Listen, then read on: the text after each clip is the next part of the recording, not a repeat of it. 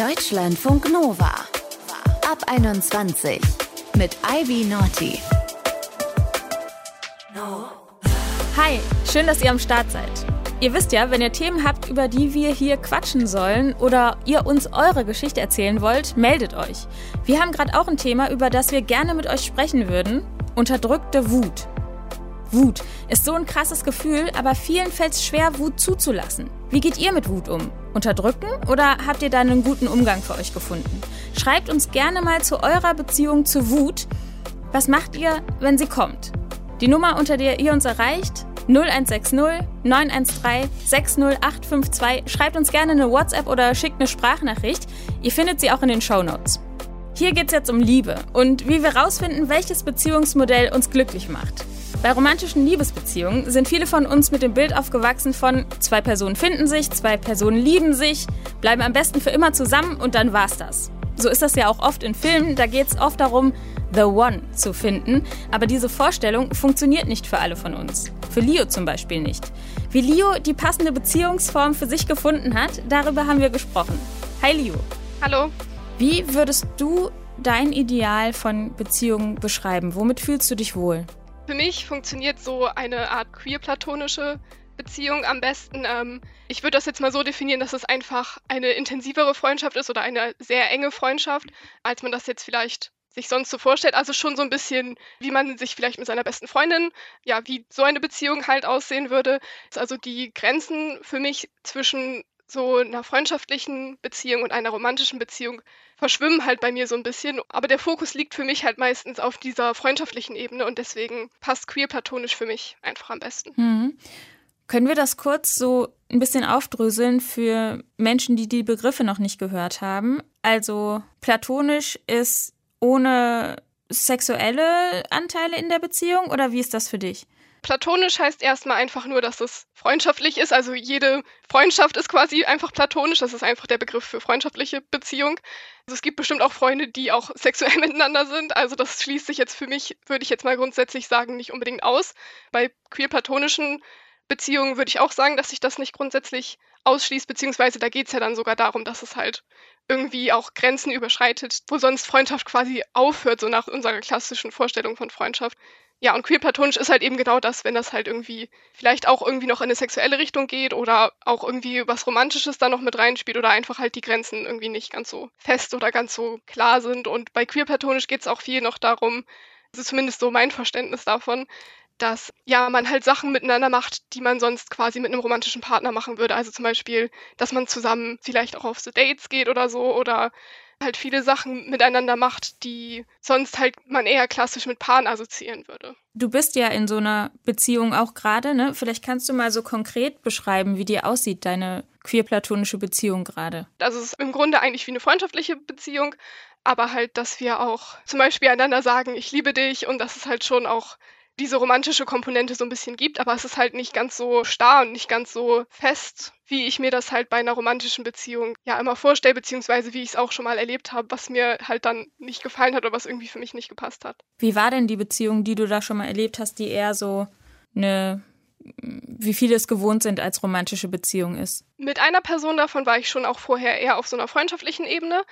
Da wollte die andere Person dann aber halt, dass es dann eine Beziehung ist und irgendwie war es für die Person auch schon so halb eine romantische Beziehung und ich war halt so ein bisschen verwirrt im ersten Moment. Ja, und für mich war das dann, also sobald dann das irgendwie so gesagt wurde und ich dann meinte, okay, ich kann es ja ausprobieren. Ich habe zwar jetzt vielleicht nicht unbedingt so diese romantischen Gefühle, das habe ich halt auch so offen gesagt, aber ich wollte es halt auch ausprobieren zu dem Zeitpunkt. Das war mir dann irgendwie so total viel, also ich hatte dann auf einmal so total viel Druck und irgendwie so ein so das Gefühl, die andere Person erwartet jetzt irgendwie so total viele Sachen von mir, die ich erstens die ich nicht so empfinde und die ich auch nicht so unbedingt machen möchte. Also ich fand dann auch zum Beispiel so Händchen halten in der Öffentlichkeit total unangenehm oder auch Küssen war irgendwie so überhaupt nicht meins in dem Moment und ähm, ja, da habe ich einfach gemerkt, dass das irgendwie nicht so passt. Also gerade so dieser Druck und diese Erwartungshaltung von der anderen Person, dass man jetzt irgendwie die eine Person für die andere Person sein muss, fand ich irgendwie total stressig. Also mich hat das irgendwie eher belastet, als jetzt irgendwie, dass ich glücklich darüber war oder so. Ist denn Küssen und Händchen halten was, was du in deiner aktuellen Beziehung dann schon machst? Also das Ding ist halt, wir haben halt eine Fernbeziehung, weil sie wohnt halt auch nicht in Deutschland.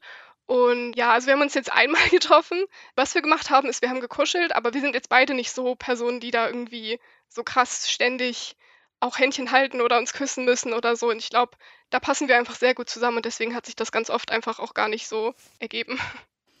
Ist das denn exklusiv oder grenzt du das irgendwie zu anderen Freundinnenschaften ab? Ähm, ja, also ich würde schon sagen, dass es anders ist als meine anderen Freundschaften. Also es ist halt einfach, wie gesagt, noch enger und irgendwie noch intimer. Aber wir sind jetzt nicht exklusiv, aber das ist halt quasi nochmal eine andere Ebene, würde ich jetzt sagen. Also wir sind halt auch beide Polyamor und deswegen. Also ja, ihr würdet so ähm, Beziehungen mit mehreren Menschen eingehen, beziehungsweise könnt euch in mehrere Menschen gleichzeitig verlieben, richtig? Ja, genau. Das war auch etwas, worüber wir halt ziemlich zu Anfang dann geredet haben. Ja, das hat halt einfach dann sehr gut gepasst. Und diese Intimität, hast du die gerade auch mit anderen Menschen? nee, ich habe niemanden, mit dem ich sonst so eng bin und auch niemanden, in den ich sonst noch verknallt wäre oder irgendwie verliebt wäre gerade. Dass dir so diese Nähe in der, ich sag mal, mainstreamhafteren Beziehung so Enge verschafft hat. Glaubst du, da waren einfach nicht die Gefühle da oder würdest du auch sagen, da steckt vielleicht auch so ein bisschen Bindungsangst dahinter? Also ich würde tatsächlich bei den Beziehungen, in denen ich war, sagen, dass auch die Gefühle irgendwie so nicht so da wären.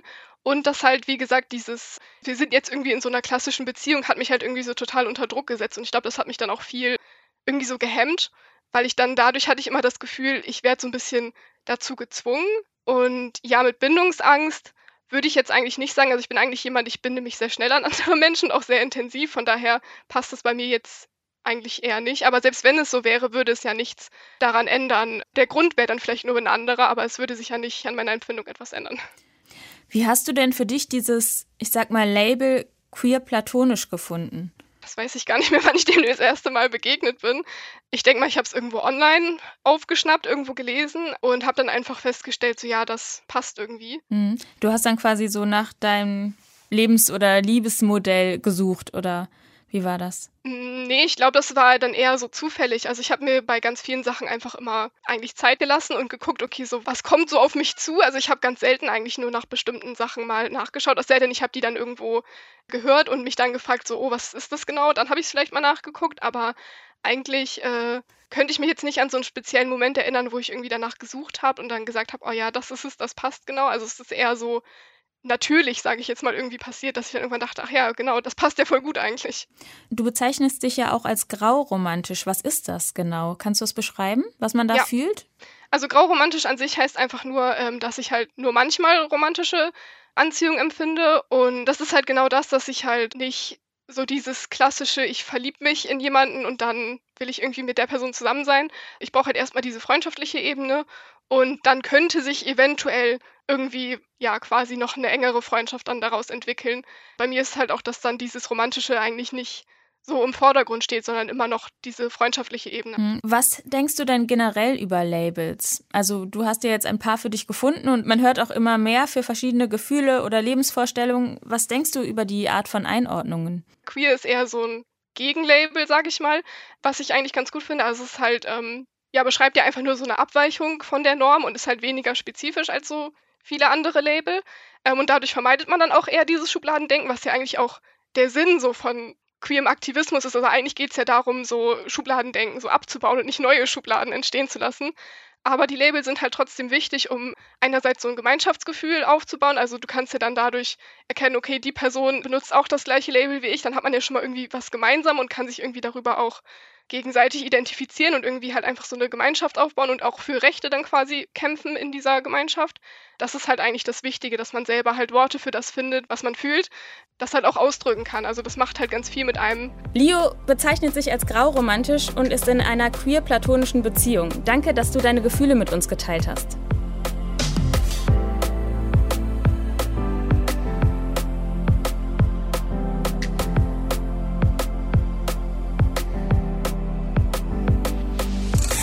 Deutschlandfunk Nova.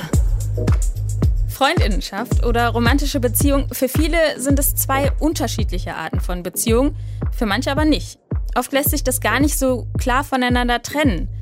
Wie die Grenzen zwischen Freundinnenschaft und romantischer Beziehung verschwimmen, darüber habe ich mit Andrea Nevella gesprochen. Sie ist Soziologin an der Uni Salzburg. Hi Andrea. Hi Ivy. Gibt es in der Wissenschaft eine klare Trennung zwischen Freundinnenschaft und Beziehung? Also wenn wir jetzt aus einer soziologischen Perspektive auf das Phänomen gucken, dann gibt es natürlich Beschreibungen und Bezeichnungen und Formen von Beziehungen in ihrer Vielfalt. Da gehört die romantische Liebe dazu oder romantische Liebesbeziehungen, kann man sagen oder auch freundschaftliche Beziehungen. Beides wird auch in der Soziologie auf eine gewisse Art und Weise bestimmt. Also wir finden da Begrifflichkeiten für. Allerdings fällt es schon auf, dass der Freundschaftsbegriff ein viel weiterer ist als der der romantischen Liebesbeziehung, die ja schon sehr klar bestimmten sozialen Regeln und Skripten folgt. Also wir haben Bilder und Praktiken im Kopf, die da so dazugehören zu so einer romantischen Liebesbeziehung. Und die haben wir von klein auf gelernt. Unsere Eltern haben uns vorgelebt. Im Film und Fernsehen und so weiter kennen wir eben auch diese Bilder. Und dann fällt es uns da leicht, in diesen Skripten sozusagen uns zu bedienen und sie auch zu reproduzieren. In freundschaftlichen Beziehungen ist das ein bisschen anders, auch weil die viel weiter gefasst werden. Also es ist quasi nicht, es gibt nicht die Freundschaft als, das ist jetzt eine, eine bestimmte soziale Form und die äh, lässt sich so beschreiben, sondern es gibt eigentlich eine Vielfalt an Freundschaftsbeziehungsformen, kann man auch sagen. Ne? Es ist was anderes, wenn ich eine sehr nahe, intime Best-Friend-Beziehung zu jemandem führe, als wenn ich jetzt irgendwie zum Beispiel eine, eine Arbeitsfreundschaft entwickle oder so. Ne? Also es gibt ganz viele Variationen darin.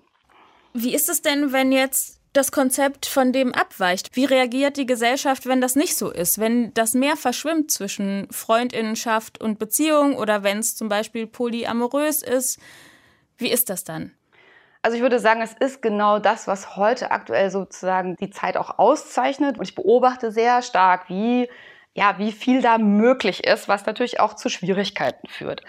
Und wenn wir das jetzt uns aktuell angucken, sehe ich als Soziologin schon auch so eine Schwierigkeit für viele Menschen, das zu bestimmen. Also, weil es nun mal immer noch so ist, dass das Ideal der romantischen Liebe besteht. Das heißt, es ist gesellschaftlich, also wenn alleine schon der Sprachgebrauch, wenn wir von, äh, davon sprechen, dass wir in einer Beziehung sind, ist allen Beteiligten klar, dass wir von einer romantischen Liebesbeziehung sprechen, einer Partnerschaft wenn ich jetzt sagen würde, ich bin in einer Beziehung und dann kommt im weiteren Verlauf des Gesprächs raus, dass ich diese Beziehung mit einer sehr, sehr guten Freundin führe, die weder romantisch ist noch sexuell, wir aber zusammen wohnen, wir unser Leben zusammen organisieren, wir vielleicht sogar auch planen, zusammen irgendwie ein Kind großzuziehen und so weiter und so fort, dass dann sofort mit einer merkwürdigen Reaktion beantwortet wird. Ja, also da kann schon sein, dass man sich vielleicht rechtfertigen muss dafür, ach ja, das ist ja interessant, ist dann vielleicht noch die freundliche Reaktion Reaktion darauf, bis hin zu, ja, das ist ja merkwürdig oder ihr seid absurd oder ihr seid nicht normal.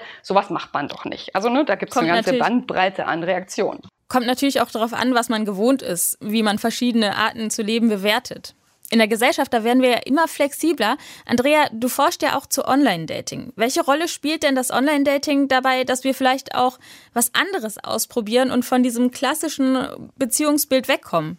Also meine These ist ja so ein bisschen, dass das schon auch ein bisschen zu einer, ja, einer ähm, Sichtbarkeit von Vielfalt führen kann. Ja, also ich glaube, es gibt Menschen, die sind da offen auch eh für und die sehen plötzlich, wow, was ist das denn hier? Beziehungsanarchismus habe ich ja noch nie gehört. Google ich mal, das klingt ja interessant. Und also ich habe äh, Interviews gehabt, wo solche Sachen auch vorgekommen sind, dass Menschen plötzlich auf was Neues gestoßen sind, was sie, wovon sie noch nie was gehört haben und neugierig waren, was das dann ist und auch Lust hatten zu experimentieren und auszuprobieren. Und ich glaube, dass das sozusagen eine Variante ist, mit dieser Vielfalt umzugehen. Andere erschreckt das wiederum äh, sehr stark, weil sie, ja, weil sie vielleicht Klarheit wollen, weil sie was fixieren wollen, äh, weil sie einen ganz bestimmten Wunsch haben und nicht davon abweichen möchten. Das ist ja auch legitim. Ne? Also jemand, der eben sagt, ich möchte eine romantisch-klassische, monogame Liebesbeziehung führen, für den wird es dann schwieriger, wenn alle anderen sozusagen auf Vielfalt und Experimentieren gerade irgendwie aus sind. Und das sind so die Spannungsfelder, die beim Online-Dating, zumindest die ich beobachte, aktuell so auftauchen. Ne? Das ist so, es gibt neue Räume, es gibt äh, neue Möglichkeiten, die werden einer großen Masse an Menschen sichtbar und gleichzeitig gibt es aber auch immer noch, dass Menschen sagen, ich wünsche mir eine verbindliche, äh, ja, auch romantische Beziehung. Hm. Man kann ja auch beim Online-Dating oder generell angeben, dass man nach was Bestimmtem sucht oder nach was Bestimmtem nicht sucht. Wie hilfreich findest du es, die eigene Beziehung zu anderen zu labeln? Das ist natürlich hilfreich in so einer äh, Situation von auf der Suche sein. Äh, weil vielleicht, wenn jetzt eine Person, die sagt, ich bin nicht monogam und ich möchte nur nicht monogame Beziehungen führen, auf eine Person trifft, die ganz klar sagt, ich kann mir nur was Monogames vorstellen, ist ja von vornherein klar, dass das konfliktbehaftet ist, dass das möglicherweise äh, nicht funktionieren wird zwischen diesen beiden Menschen, selbst wenn die sich irgendwie aufeinander bezogen oder angezogen fühlen. Gleichzeitig, glaube ich, ist es immer auch schwierig, diese Fixierung als ein festes Konstrukt sozusagen zu begreifen, was unwandelbar ist. Also weil die Freiheiten, die wir in einer liberalen Gesellschaft, in der wir leben, nun mal haben, ist, dass wir ja auch als Menschen uns verändern dürfen und genauso dürfen sich auch unsere Beziehungen verändern, unsere Identitäten. Das ist ja Natürlich, auf der einen Seite kann das sehr, kann das Angst auslösen, weil, hm, ja, weil es so quasi so fluide wirkt, irgendwie als würde es alles ausfasern, als wäre vieles möglich. Ich glaube aber, dass das so ein Blick ist, der, hm, der ein bisschen übersieht, dass da ja auch ganz viel Potenzialität drin liegt, wenn wir eben Möglichkeiten haben, uns auch zu verändern, unsere Beziehungen zu verändern, diesen Wandel als eine Chance zu betrachten, ja, miteinander zu wachsen und vielleicht auch festzustellen, diese Form der intimen Beziehung, die wir aktuell haben, ist nicht mehr passend für uns beide, weil wir uns in unterschiedliche Weise entwickelt haben. Vielleicht finden wir aber eine andere Form. Es muss ja nicht das Ende dieser, dieser Verbindung sein. Wie wir in unterschiedlichen Arten von Beziehungen fühlen, darüber habe ich mit Andrea Neverda gesprochen. Sie ist Soziologin an der Universität Salzburg. Danke für das Gespräch, Andrea. Ich danke dir. Tschüss. Tschüss.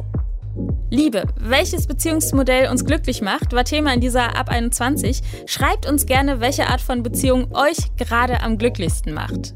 Mein Name ist Ivy Naughty, wir hören uns und bis dahin macht's gut. Deutschlandfunk Nova ab 21. Immer Montag bis Freitag auf deutschlandfunknova.de und überall, wo es Podcasts gibt. Deutschlandfunk Nova ab 21.